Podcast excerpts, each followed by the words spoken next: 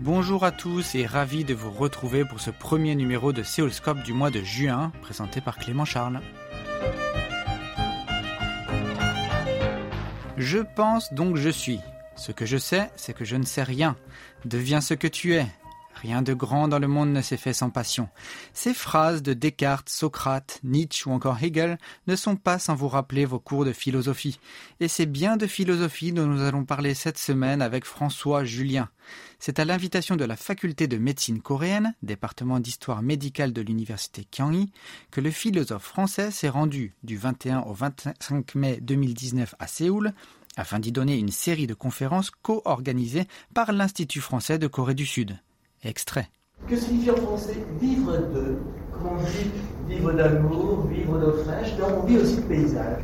Et euh, il ne s'agit pas donc seulement livre traitant le paysage comme l'objet de connaissance ou l'objet de l'expérience. Non, il s'agit de quelque chose qui est philosophique au sens où je m'interroge. François Julien, philosophe helléniste, a déployé son travail à partir des pensées de la Chine et de l'Europe. Également sinologue, ce spécialiste de la pensée chinoise et d'une certaine manière extrême orientale, apporte une réflexion interculturelle, reconsidérant les champs de la stratégie, de l'éthique ou de l'esthétique par un autre biais. Ses livres Vivre de paysage ou L'impensé de la raison, paru chez Amor Mundi en 2016, et Le nu impossible chez Dulniuk en février 2019, tous les deux traduits en coréen, en sont une parfaite illustration. Nous avons eu la chance de le rencontrer lors de sa visite au pays du matin clair. Il commence par se présenter pour nos auditeurs qui ne le connaissent pas encore. Je suis philosophe et en même temps helléniste et sinologue. Helléniste parce que la philosophie européenne euh, s'inscrit dans la tradition de la pensée grecque. Donc j'ai une vision comme ça euh, historique de la philosophie à partir des Grecs et de la langue grecque. Et en même temps, j'ai fait le choix d'un pas de côté par un dehors, un dehors culturel, dehors par l'histoire, dehors par la langue, qui est l'Extrême-Orient, ce qui justifie que je viens en Corée aujourd'hui, et qui est donc euh, un dehors qui me permet de prendre une distance vis-à-vis de la pensée européenne, et donc euh, aussi de la réfléchir de ce dehors-là.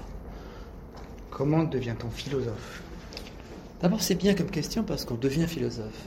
Vous l'exemple de grammaire latine, on est naître poète, on devient philosophe. Fit philosophus. On devient philosophe, je crois, par, euh, en ouvrant un écart par rapport à la, à la pensée commune.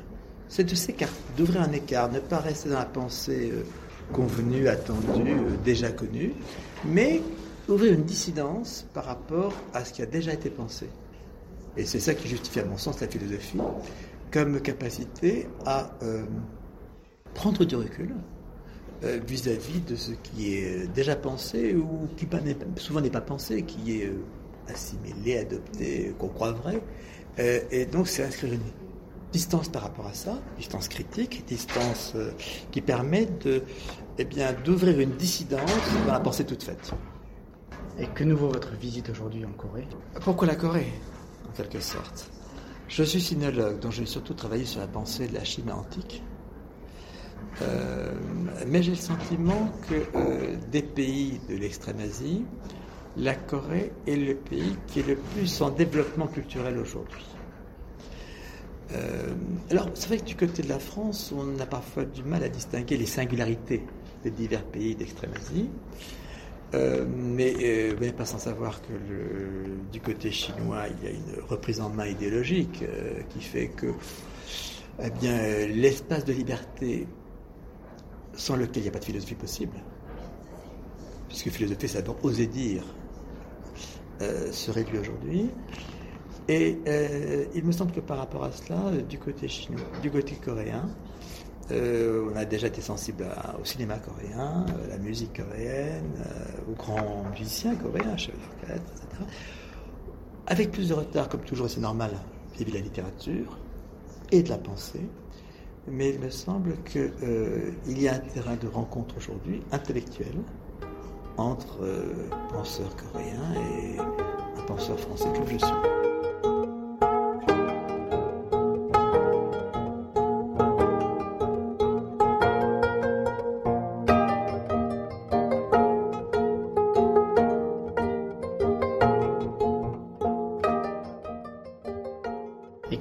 Portez-vous sur la pensée coréenne euh, je pense qu'il y a une tradition classique en rapport avec la tradition chinoise.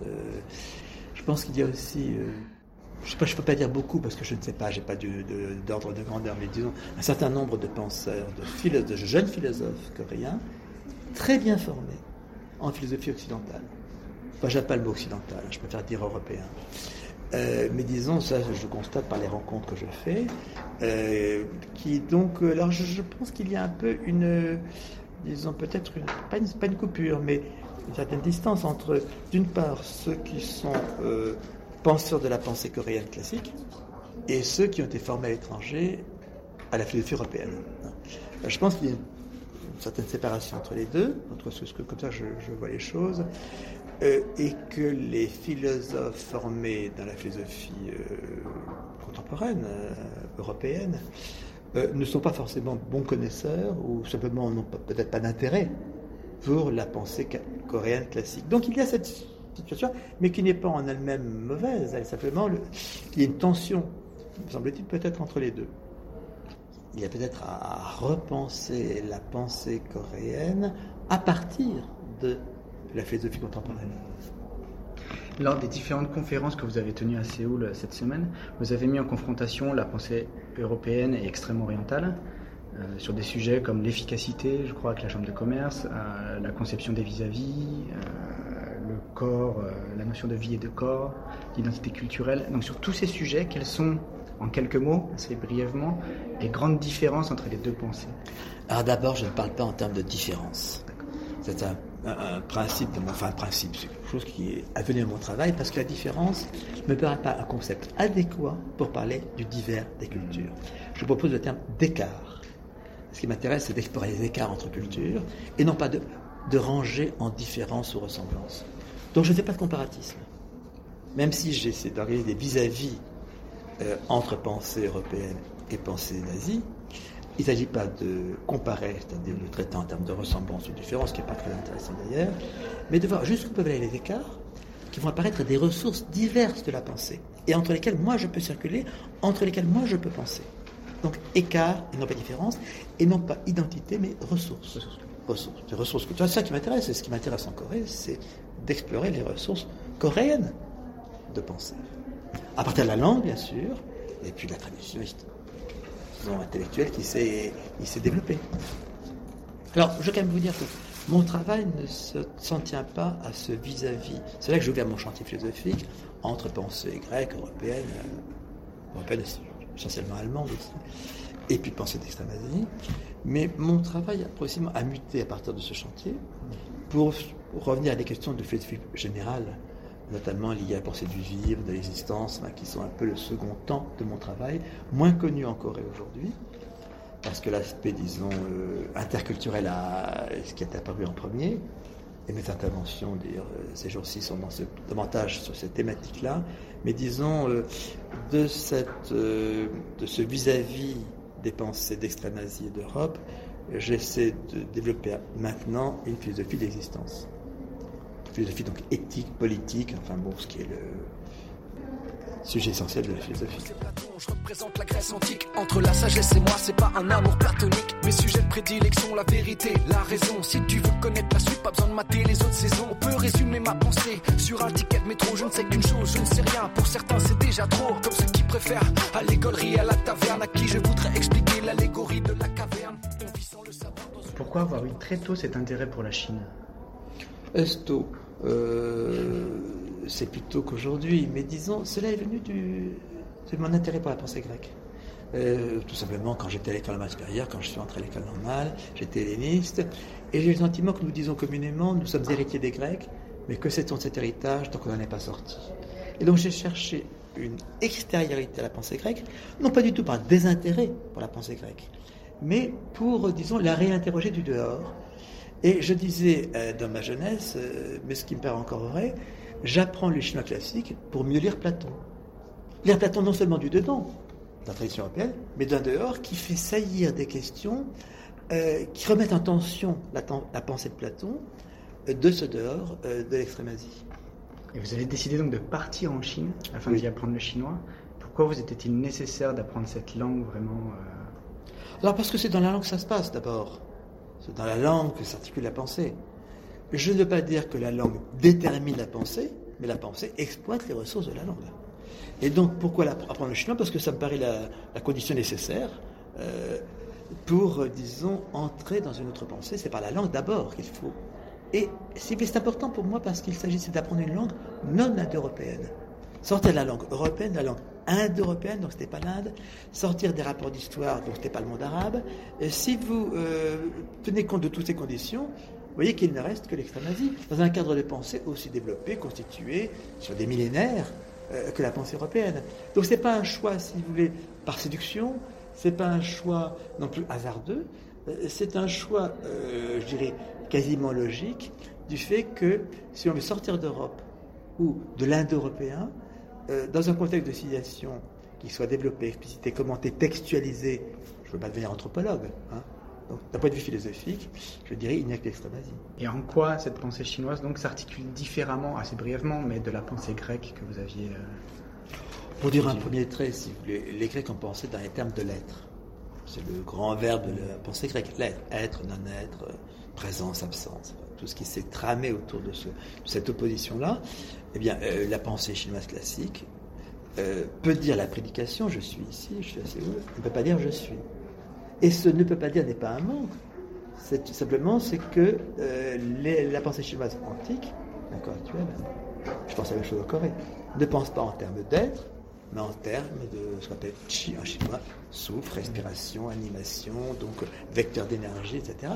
Donc sortir de la pensée de l'être, c'était sortir donc de l'ontologie, de la question de, euh, de tout ce qui a, de la question de l'essence, donc de l'en-soi, bref, de tout ce qui a fait l'ontologie des Grecs vous voyez, là, il y a quelque chose qui nous déplace, nous dépayse, nous décale, etc., qui donne à penser.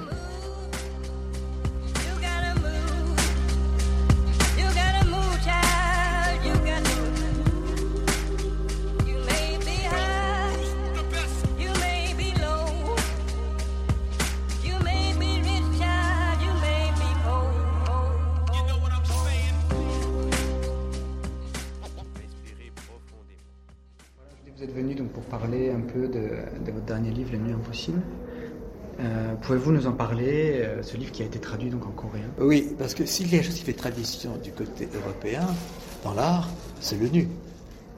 Euh, et je dis tradition parce que c'est de la sculpture à la peinture, de la peinture à la photographie, encore aujourd'hui. et c'est, voyez, à travers le christianisme, qui a une toute autre pensée du corps que les Grecs, néanmoins le christianisme est passé par là. Adam et Ève nus, le Christ nu, Pietà, jugement dernier, etc. Donc il y a quelque chose qui, est, euh, qui a servi de, support au déploiement de l'art en Europe. À voir ce que c'est que le nu. Le nu, c'est cette chose étrange entre le désir de la chair et la pudeur de la nudité. Et qui s'est donc érigé sur un socle du beau. Le nu, c'est au fond la recherche du beau. Or, il suffit de se promener en Extrême-Asie pour voir que le nu n'est pas ni dans les musées ni sur l'espace public.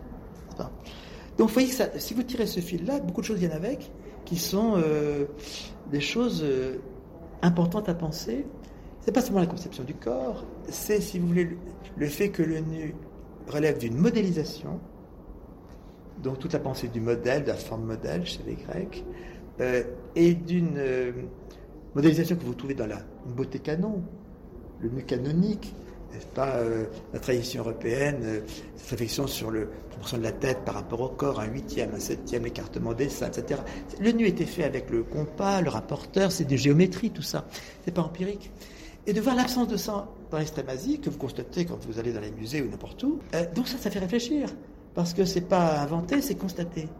Et donc il faut réfléchir pourquoi. C'est pas bizarre, c'est pas anecdotique, c'est il faut réfléchir et comprendre que justement notre conception du corps, un corps énergétique, non pas un corps euh, physique. Euh, le corps, la tradition chinoise classique, c'est un sac, sac d'énergie avec des trous d'entrée et de sortie. Euh, et la finesse, c'est plutôt d'une circulation d'énergie qui va du bout du doigt ou du bout du cheveu jusqu'au bout du pied. Hein. D'autre part, parce que ça implique donc une moindre Et puis ça implique cette chose essentielle, c'est que, que l'arche d'extrême Asie ne se range peut-être pas sous la catégorie du beau. Donc ça montre que le terme de beau, dont on fait aujourd'hui une sorte d'étiquette mondiale de label de qualité artistique, tout en ayant mis en crise la pensée du beau dans la modernité, que le beau est peut-être une affaire singulière, comme je l'ai nommé, étrange. Et que, si vous regardez la tradition classique en Chine, on ne parle pas d'une peinture en termes de beau, très rarement. Euh, mais euh, on parle de par binôme, comme toujours, euh, ou en, en, termes de supériorité. Bref, si vous voulez, il faut secouer des évidences qui sont des pseudo-évidences d'universalité. Hein.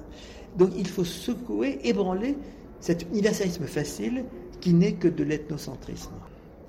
Et comment aujourd'hui, aujourd'hui on est dans une société moderne, globalisée, le nu est encore extrêmement tabou dans la société coréenne quand on regarde certains films euh, où il va y avoir des parties du corps, des parties génitales, tout va être flouté encore. Euh, Alors là, il faut distinguer le nu et le dénudé.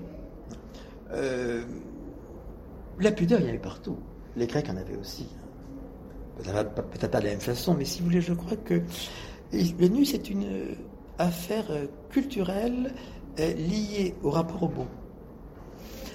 Et il y a un fait qu'on constate aisément, c'est que la tradition grecque et ensuite même la pensée chrétienne, qui est pourtant une toute autre vision du corps, a promu le nu comme euh, support du beau. Euh, c'est ce qui fait que la phénomène de pudeur ait pu être dépassé. Mm. On connaît des modèles, par exemple. Les modèles l'académie où on peint des nus depuis euh, l'Antiquité jusqu'à présent, encore aujourd'hui. Alors, si vous voulez, le problème c'est que le nu, en tant que support du beau, se détache du simple phénomène de la pudeur, de la nudité. Euh, et je pense que c'est donc pour des raisons qui sont peut-être à réfléchir davantage, qui sont celles de ce que euh, cette tradition européenne de promouvoir le beau au travers du nu, qui n'est pas seulement le corps dénudé, la preuve c'est que quand euh, l'Église, devenant pudibonde, a repeint les sexes euh, des personnages à Sixtine ou ailleurs, ça reste des nus. C'est pas de montrer le sexe qui fait le nu. Pas? Ce qui fait le nu, c'est la forme, la forme modèle, que les Grecs appellent eidos. Et euh, donc, ce n'est pas une, affaire seulement de parties sexuelles plus ou moins montrées. D'ailleurs, vous savez que les Grecs appelaient les parties sexuelles taidoia, les choses pudiques. Hmm. Donc, la pudeur, c'est est une chose différente de ce que on pointe quand on voit comment décision de concile, le, Christ est figuré nu. Euh, c'est-à-dire que c'est le corps qui est modelé. Euh, vous voyez toutes les vierges, ou toutes les... Bon, Adam et Ève, vous voyez quelle scène, euh, disons, constamment reprise du, nu dans la tradition européenne. donc c'est pas, si vous voulez, vraiment le rapport au sexe qui fait le nu. Pour terminer, quels sont vos prochains projets littéraires? Moi, je suis. Euh, mon chantier a un peu muté autour des questions de philosophie générale, liées à la question du vivre, de l'exister. Et là, le livre que j'ai en cours, que je suis en train d'achever, s'appelle La vraie vie. De la vraie vie, Vera Vita. Qu'est-ce que c'est que la vraie vie? Concept qui est déjà à l'œuvre chez Platon, mais qui s'entend chez Rimbaud, la vraie vie est absente, qui s'entend à la fin de la recherche du temps perdu de Proust et qui est aussi un concept travaillé par l'école de Francfort, Adorno et les autres. Euh, autour de cette formule que reprend Adorno, la vie ne vit pas. Das Leben lebt nicht. Et donc, qu'est-ce que c'est que la vraie vie pour sortir du moralisme actuel Et surtout, alors je le dis par rapport à nos auditeurs coréens, sortir de cette chose bête qui est le développement personnel, le marché du bonheur et tout ce qui aujourd'hui pollue, euh, disons, l'espace euh, idéologique, par une sorte de sous-philosophie de recette qui ne conçoit pas, parce que sans question et sans questionnement, et sans questionnement. Et donc j'ai essayé d'élaborer le concept de vraie vie pour en faire un concept philosophique de haute tradition, j'ai cité Platon, euh, et en même temps lié au littéraire, j'ai cité Rimbaud, euh, comme euh, machine de guerre contre la bêtise qui aujourd'hui se répand en termes de développement personnel et de marché du bonheur, qui ne sont qu'un marketing, disons, idéologique. Très bien. François Julien, merci pour votre temps. Merci, je vous en prie. François Julien, qui a également rencontré son lectorat lors de son passage à Séoul, a constaté un intérêt important de la part des philosophes coréens pour la philosophie française précédente avec Foucault ou Deleuze et peut-être un manque de connaissances par rapport à la philosophie actuelle. Il n'écarte cependant pas la possibilité de déployer des relations avec les jeunes philosophes sud-coréens rencontrés lors de son passage au pays du matin clair.